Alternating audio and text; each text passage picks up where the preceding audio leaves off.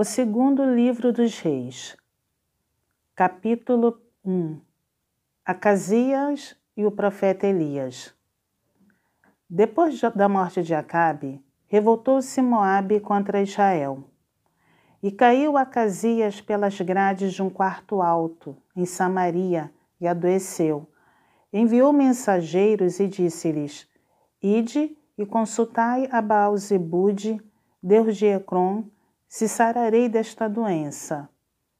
Mas o anjo do Senhor disse a Elias, o tesbita: Dispõe-te e sobe para te encontrares com os mensageiros do rei de Samaria. E dize-lhes: Porventura não há Deus em Israel para ir desconsultar Baal-Zebude, Deus de Ecrom? Por isso, assim diz o Senhor: da cama que subiste não descerás, mas sem falta morrerás. Então Elias partiu. E os mensageiros voltaram para o rei, e este lhes perguntou: Que há? Por que voltaste? Eles responderam: Um homem nos subiu ao encontro e nos disse: Ide, voltai para o rei que vos mandou e dizei-lhe: Assim diz o Senhor: Porventura não há Deus em Israel, para que mandes consultar Baal-Zebude, Deus de Ecrom? Portanto, da cama que subiste não descerás, mas sem falta morrerás. Ele lhes perguntou: Qual era a aparência do homem que vos veio ao encontro e vos falou tais palavras? Eles lhe responderam: Era homem vestido de pelos, com os lombos cingidos de um cinto de couro. Então disse ele: É Elias, o tesbita. Elias e os três capitães. Então lhe enviou o rei um capitão de cinquenta, com seus cinquenta soldados, que subiram ao profeta pois este estava sentado no cimo do monte. Disse-lhe o capitão: Homem de Deus, o rei diz: Desce.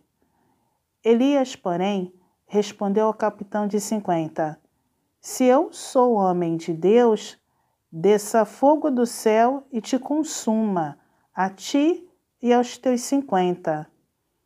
Então, fogo desceu do céu e o consumiu a ele e aos seus cinquenta. Tornou o rei a enviar-lhe outro capitão de cinquenta com os seus cinquenta. Este lhe falou e disse: Homem de Deus, assim diz o rei, desce depressa.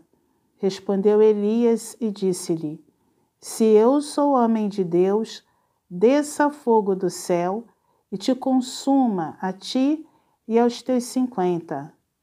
Então fogo de Deus desceu do céu e o consumiu a ele e aos seus cinquenta. Tornou o rei a enviar a terceira vez um capitão de cinquenta com os seus cinquenta. Então subiu o capitão de cinquenta. Indo ele, pôs-se de joelhos diante de Elias e suplicou-lhe e disse-lhe: Homem de Deus, seja Peço-te, preciosa aos teus olhos, a minha vida e a vida destes cinquenta, teus servos. Pois fogo desceu do céu e consumiu aqueles dois primeiros capitães de cinquenta, com os seus cinquenta. Porém, agora, seja preciosa aos teus olhos a minha vida. Então o anjo do Senhor disse a Elias: Desce com este, não temas. Levantou-se e desceu com ele ao rei. E disse a este: Assim diz o Senhor: Por que enviaste mensageiros a consultar Baal-Zebude, Deus de Ecrom? Será acaso por não haver Deus em Israel, cuja palavra se consultasse?